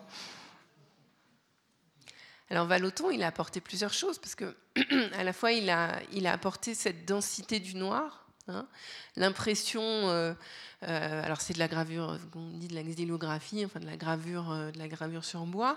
on, l'a vu là avec les exemples que tu as, que tu as passés, le, noir de, la gravure. Euh, sur bois est un, est, un, noir qui n'est pas forcément euh, euh, en aplat. Et ce que va apporter Valoton, c'est ces aplats de noir. C'est-à-dire qu'il va en fait, il va prendre le, le, principe de la gravure dans ces deux aspects, c'est-à-dire à la fois dans le relief, donc en faisant sortir le trait, en faisant sortir le noir avec, donc en évident et en gardant une ligne qui sera imprimée en noir, mais aussi en travaillant le blanc. Et le blanc n'est pas simplement le blanc de réserve, c'est-à-dire qu'il a vraiment travaillé en creux. Et c'est le premier, en fait, à apporter euh, cette, euh, cette logique de, la gravure, c'est-à-dire pas simplement faire ou une impression relief ou une impression creux, mais de travailler les deux aspects dans une même gravure, et ce qui, lui a, ce qui a permis cette euh, extraordinaire. C'est-à-dire qu'encore aujourd'hui, on est subjugué, effectivement, par la modernité, finalement, du trait, de la forme qu'il arrive à atteindre par, par ces gravures sur bois. Et, quand je vois ton travail sur, bah, qu'on a vu par exemple avec le Ramadi, c'est-à-dire ce, cette, cette euh, cette prédisposition est quasiment, enfin, chez toi, on sent quasiment de manière euh, naturelle, une manière de, concevoir l'image, de, concept, de conception et de priorité visuelle. Et on voit bien ce qui peut te, fasciner dans, le travail de Valoton. J'ai eu la chance de voir une expo au cabinet des estampes à Genève de, des gouaches de Valoton, les gouaches de préparation pour ces gravures. Mais il y avait des, des couches épaisses de gouache, parce que vraiment, ce travail du blanc, Qu'est-ce qui laisse blanc, qu'est-ce qui laisse noir? C'est pas de la réserve, quoi. C'est vraiment c'est une, une couleur en C'était très, très beau de voir. Et puis ce qu'apporte aussi Valenton, c'est la séquence, enfin c'est les séries, comme il, comme il les disait. Si tu veux montrer, je crois qu'on a une image voilà, que, avais, que tu avais choisie. Euh, de, de, ce qu'il appelait, euh, de ce qui est euh, vraiment de, de l'ordre de la série, qui n'est pas encore la séquence. Hein qu'on va voir euh, tout de suite, mais qui est euh, la logique de la série. C'est à partir de, Franz Mazerel, notamment, euh, le Belge, cette fois on quitte, on quitte, un peu la Suisse, que, vont advenir donc, ces gravures sur bois en noir et blanc. Donc on est dans les années 20, 30, 25, 30. et là où la série de gravures n'est plus simplement une série d'images, mais devient un récit. Hein. C'est lui qui euh, apporte ce terme qui ensuite sera énormément repris dans l'édition avec des collections euh, jusqu'à très récemment, des histoires sans parole. Les histoires sans parole, il y en a au Père Castor, il y en a euh, aux éditions Autrement qui lance une collection d'albums sans texte et lui va vraiment produire des récits expressionnistes, des récits qui dénoncent l'oppression, etc., qui sont très, très engagés, très forts, où le, là, le, travail du, noir et blanc est euh, aussi euh, à la fois dans la logique expressionniste, mais aussi dans une. On le voit dans des, jeux de, décors euh, qui, qui, renforcent l'émotion, qui renforcent les effets. Et puis, bon, il va y avoir toute une école qui va, qui va se développer autour de ce travail du récit, en images, muet. Hein. A, à part le titre, il n'y a, pas de, texte dans ces. Donc ce sont quasiment les. voilà, une, enfin, ce sont des influences extrêmement fortes pour beaucoup de. D'ailleurs, ce sont des influences que revendiquent assez peu les illustrateurs jeunesse. Tu es l'une des, premières que.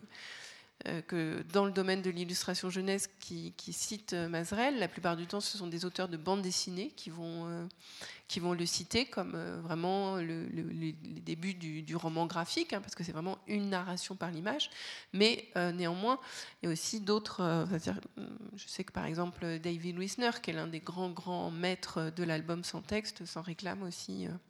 voilà. Puis avec, bon, ils sont trois. Hein. Il y a Franz Mazrel, on, on, parle souvent, on parle beaucoup moins de Otto Nunkel, qui a fait une c'est quelqu'un qui illustrait énormément de, grands écrivains et qui euh, a eu envie de, construire son propre roman, mais c'était un homme de l'image, donc il a fait euh, une somme, toute la vie euh, d'une femme, ça s'appelle Destiny, donc un destin d'une femme, et puis Lynn Ward, et tous ces trois-là sont dans la même période, l'un en Belgique, l'autre. Lynn Ward est aussi euh, sur, ce, sur ce registre et va euh, d'ailleurs euh, se spécialiser sur la fin de sa vie sur des illustrations pour la jeunesse. Donc lui, il, aura cette lignée très claire du roman graphique muet jusqu'à jusqu'au livre pour enfants.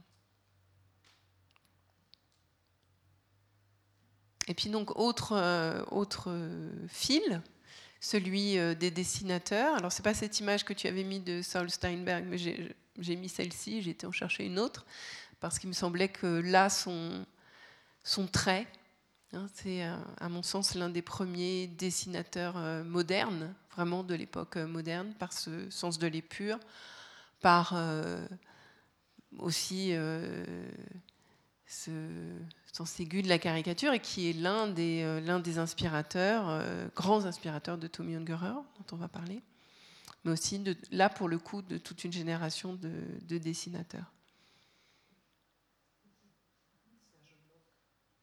Serge Bloch, oui. Vous savez, Saul Steinberg, c'est aussi celui qui est connu pour avoir mélangé des objets euh, et les, poursuivre par du dessin, ou mélanger euh, de la photographie et, euh, et un dessin. Donc ça, c'est quelque chose que Tommy Ungerer a fait. Ensuite, on a toute cette image du fer à repasser qui se transforme en, perroquet, etc. Donc Tommy Ungerer a vraiment euh, poursuivi ce travail de, Saul Steinberg. Et puis, bah, il y a toute une lignée qui est assez intéressante à observer, effectivement, avec Serge Bloch, qui, euh, travaille beaucoup ce...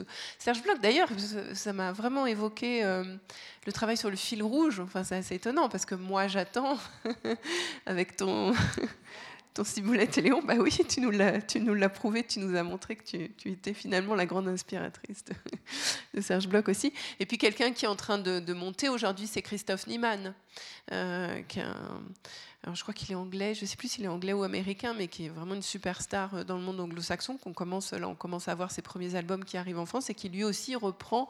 Enfin, vous voyez, donc il y, a, tous ces fils comme ça qui sont non seulement les fils que toi tu peux, euh, tirer, mais qui sont aussi euh, des fils qui, forment quasiment la colonne vertébrale en fait de, de l'illustration, du dessin alors, euh, ou du dessin d'humour, ou du dessin de presse, ou du dessin d'illustration, mais euh, tout, ça forme une grande famille qui, euh, qui se nourrit à la source des uns et des autres.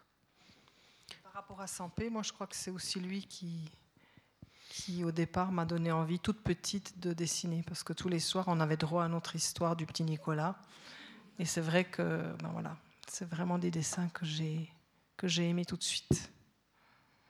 Je sais plus, Marie-Thérèse, on a jusqu'à quelle heure? Ça va? On a jusqu'à y a fini, là. Voilà. non, non, mais parce que. Alors vas-y, Là, là c'est une illustratrice que j'aime beaucoup qui s'appelle Gabrielle Vincent, qui a fait toutes les histoires de Ernest et Célestine, mais qui a aussi fait d'autres livres sous un autre nom qui s'appelle Monique Martin, et avec un coup de crayon absolument euh, magnifique. Albertine, bah, j'aime beaucoup Albertine. J'ai, vu, j'étais à son vernissage la semaine passée. c'est vraiment un, dessin qui me, qui me touche aussi. Heidi, qui a beaucoup travaillé le noir et blanc, avec son chat Milton. Et Emmanuel Guibert, qui est un illustrateur absolument incroyable, qui a beaucoup fait de carnets de voyage sur Paris, l'Italie, euh, le Japon, et qui est un, illustrateur euh, en plus très sympathique. Et voilà, on arrive à. Alors moi, je voulais effectivement tirer aussi un autre fil qui était celui donc des graphistes pour revenir encore une fois. Alors rapidement parce qu'on prend beaucoup de temps finalement avec toutes nos images là. À force de jouer au ping-pong, on multiplie. Les... Euh, oui, redonner quelques éléments de cette histoire aussi du noir dans, tel qu'il a été euh, conduit par les, graphistes. Alors Tommy Unger, c'est un dessinateur, mais c'est aussi quelqu'un qui a, qui a évolué euh, vraiment du dessin pur vers ce livre, Les Trois Brigands, qui est euh, une œuvre euh, charnière, là aussi. Il faudra regarder au bout de combien de temps il fait, euh, il fait mais je crois qu'on n'est pas loin de, la quinzaine aussi. Et, et qui, qui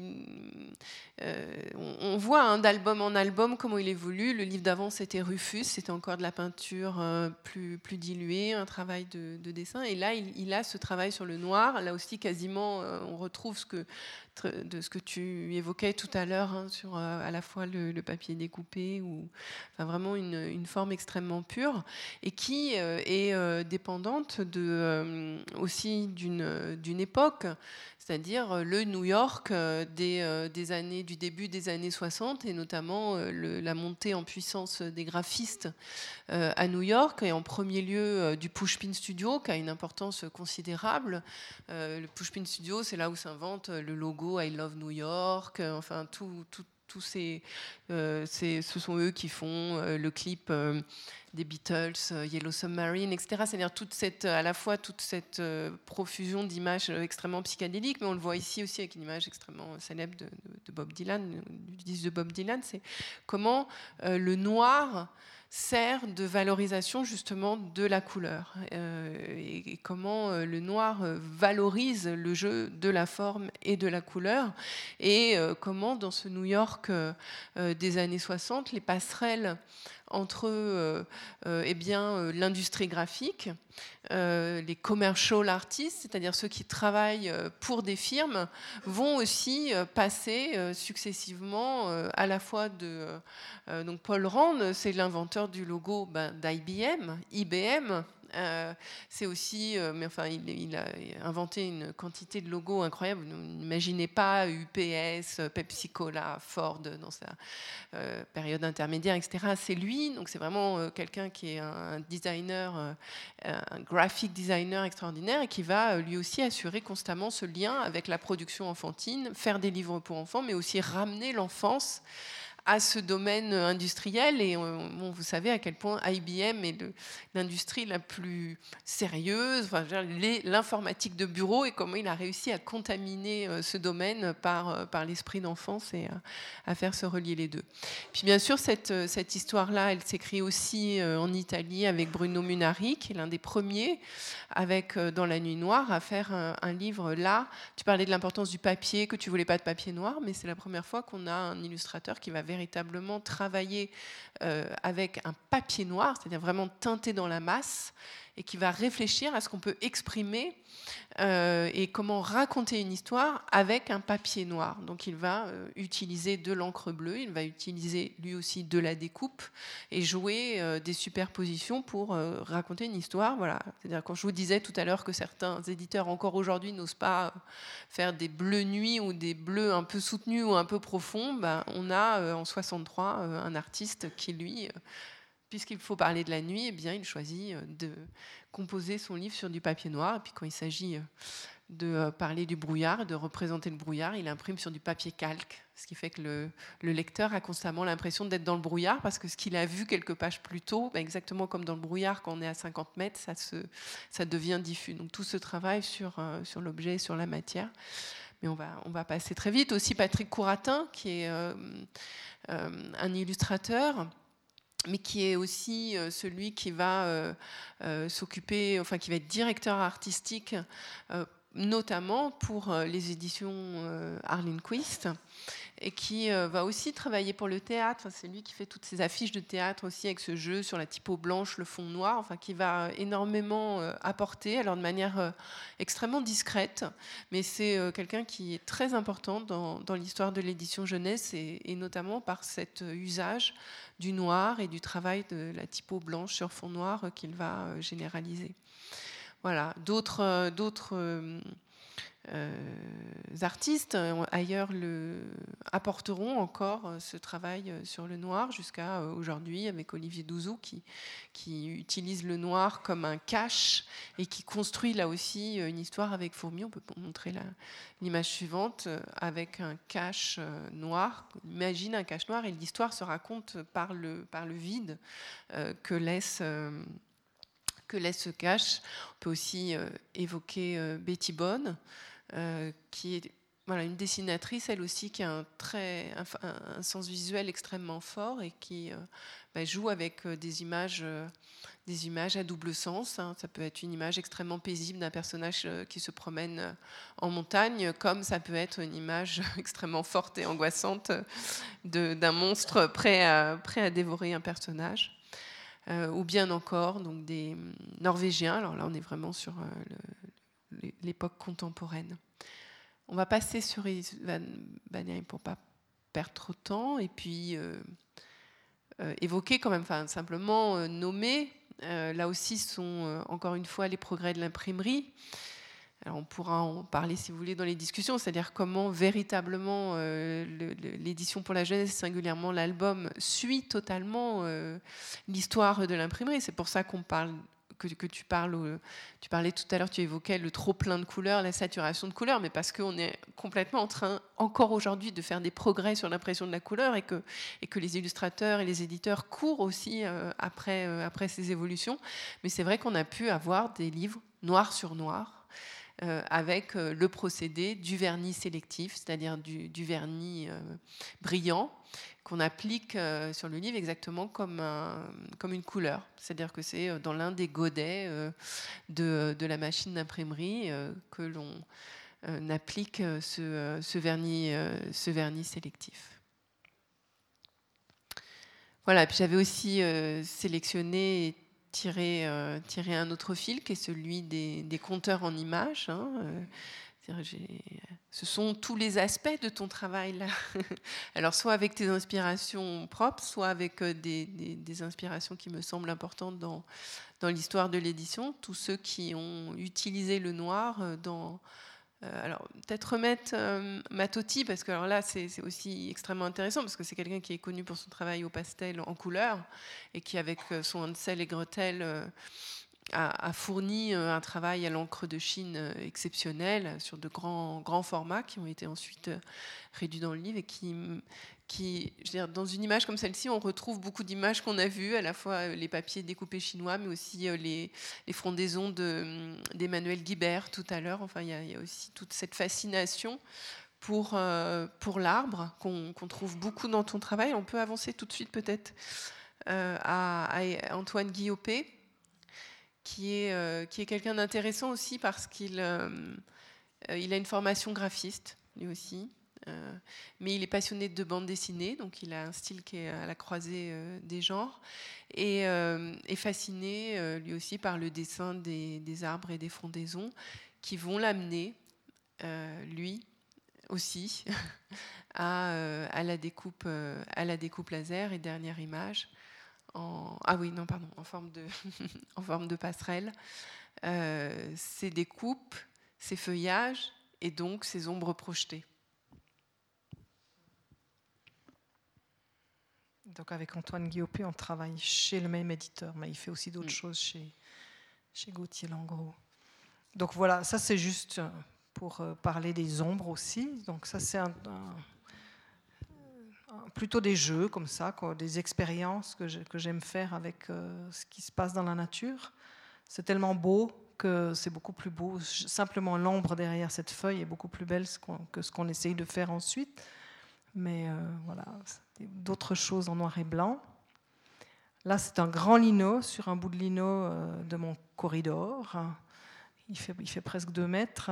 Et j'ai simplement capturé l'ombre d'une pergola d'une vigne à midi, que j'ai redessiné sur mon lino, gravé, et j'ai fait plusieurs tirages. Et c'est vrai que c'est quelque chose que j'aime aussi, travailler en grand. Donc ça, c'est des choses qu'on pourra voir à la Galerie du Rocher au mois d'octobre, ce sera des grands formats que je suis en train de faire. Là, j'ai juste encore, c'est vraiment tout récent ce travail-là, et je me suis dit, ben voilà, de nouveau encore la silhouette. Mais cette silhouette, c'est la silhouette de préparation pour un livre qu'on est en train de faire aussi, de terminer avec Marie. C'est un livre pour les malvoyants, euh, mais c'est un livre tout en couleur, mais avec la couleur qui arrive de manière très subtile et sur un texte très très beau sur le, le, fait ben, que, comment un malvoyant qui n'a jamais vu imagine la couleur. Et, je me suis rendu compte, avec, en, réfléchissant à tout ça, justement, que ben, ce livre-là aussi, j'ai toutes les silhouettes, que ce soit les fleurs, la petite fille, le lapin, le fauteuil, j'ai tout dessiné en silhouettes et c'est mon premier livre que je fais entièrement à l'ordi. En fait, j'ai tout mis en fait des matières derrière mes silhouettes. Et c'est un travail où il y a très peu de noir, où tout est coloré, avec des couleurs assez pétantes comme ça. Donc voilà, ça, ça sera le prochain qui sort pour euh, l'anniversaire de l'école des malvoyants à Lausanne. Et on va continuer euh, sur d'autres handicaps du coup, parce que c'était vraiment très très intéressant de travailler avec euh, des personnes malvoyantes. Au début, je suis arrivée avec des livres en, découpe, justement. Et puis, en fait, ce livre-là, il sera pour les malvoyants et pour les voyants aussi. C'est pour expliquer aux voyants, ça va être distribué dans tout le canton de Vaud, dans les écoles, pour, pour l'intégration aussi des personnes malvoyantes dans les classes. Et voilà, ça c'est le tout dernier livre que j'ai fait cet été. Ce sera un livre de poésie aux éditions Motus pour vous montrer que je dessine quand même. Je ne fais pas que des silhouettes. Mais la silhouette est quand même, voilà, il y a quand même de temps en temps euh, une silhouette noire dans ces poèmes. Puis là, j'ai travaillé au trait, euh, des tout petits traits, plein de petits traits, parce que ce sont des livres qui sont imprimés sur un papier gris.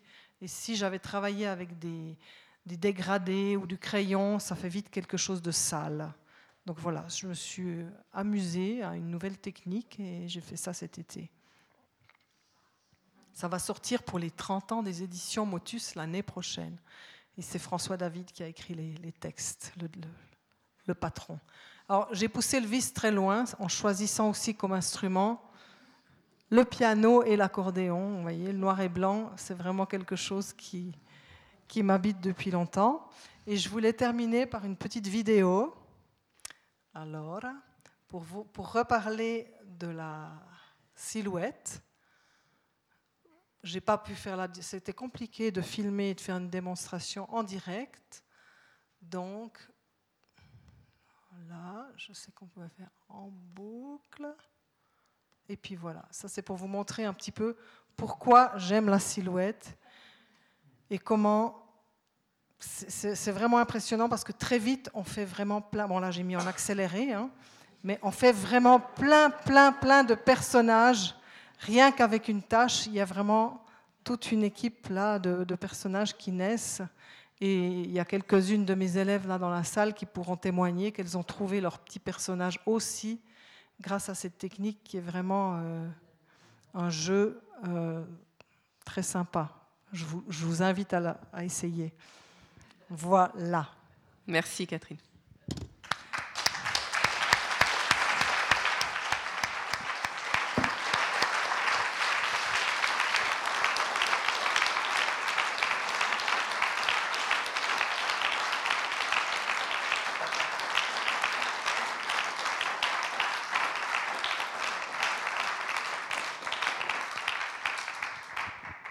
Ça vous dit tout le plaisir qu'on a eu à vous entendre toutes les deux et je vous remercie infiniment parce que tout ce qu'on s'est mis dans les yeux, toute cette richesse, dans cette tradition du noir, c'est vraiment euh, extraordinaire.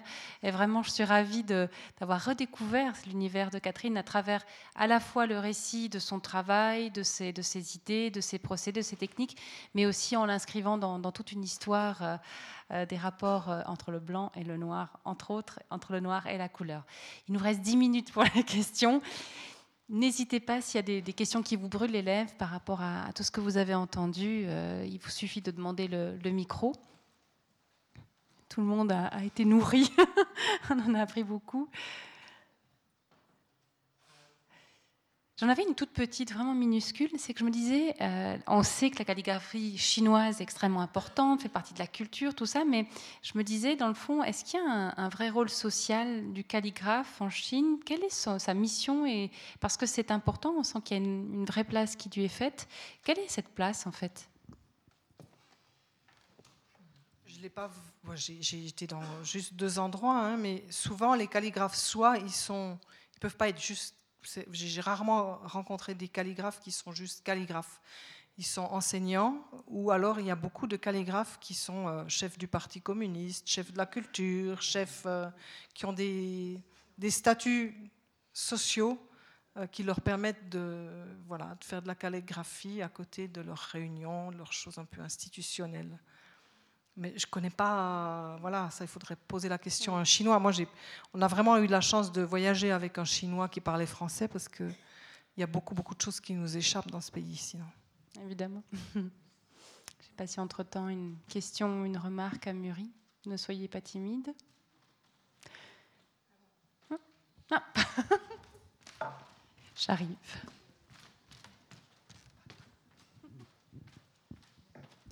Mais juste pour relever aussi du Renmat aussi, il a fait des, des, dessins, des choses comme ça, très, très ironiques,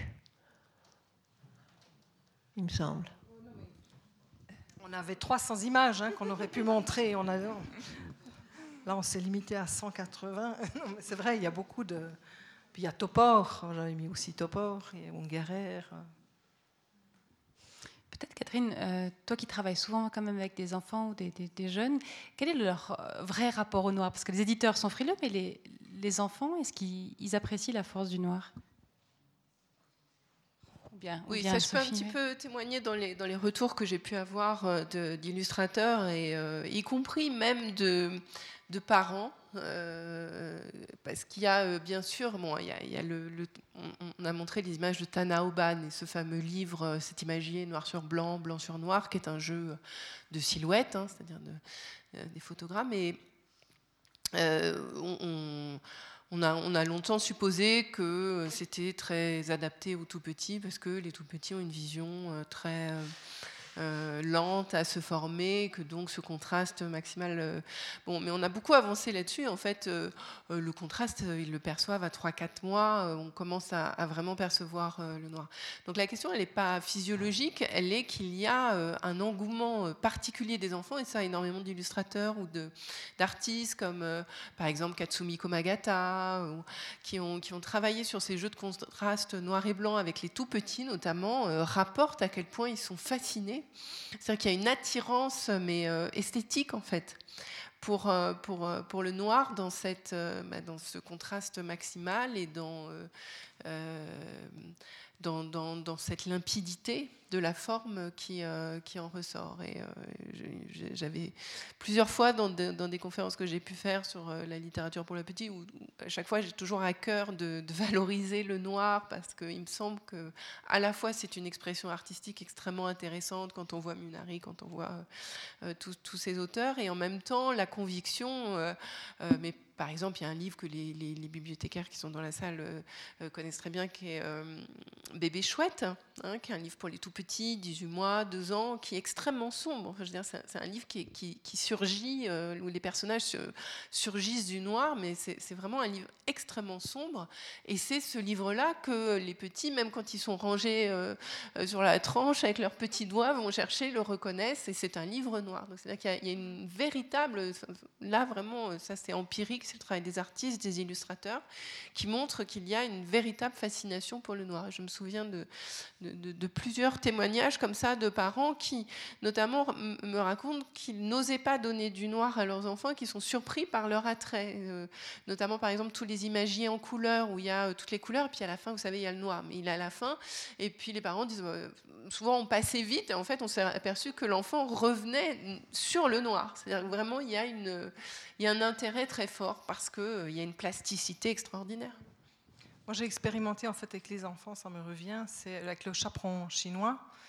Je le mets comme ça, et puis les enfants sont par terre, et avec une lampe, on éteint la lumière, et avec une lampe de poche, je, j'éclaire mon livre, et ça fait des ombres comme ça projetées sur le mur.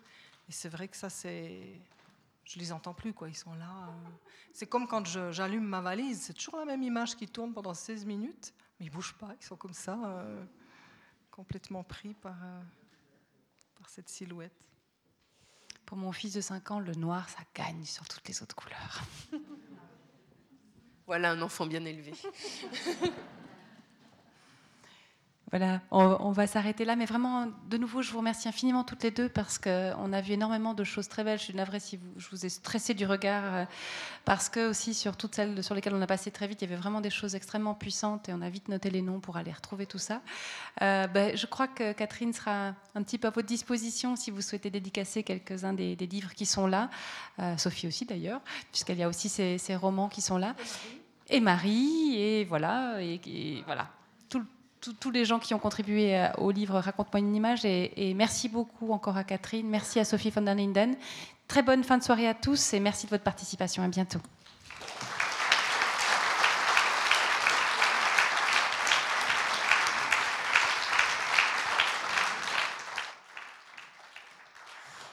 Pendant la soirée, on m'a envoyé un petit message pour me dire que Allons voir la chaux de fond est arrivé entre temps, le livre avec Théo est arrivé entre temps, donc euh, la magie a opéré. Encore plus de livres qu'avant.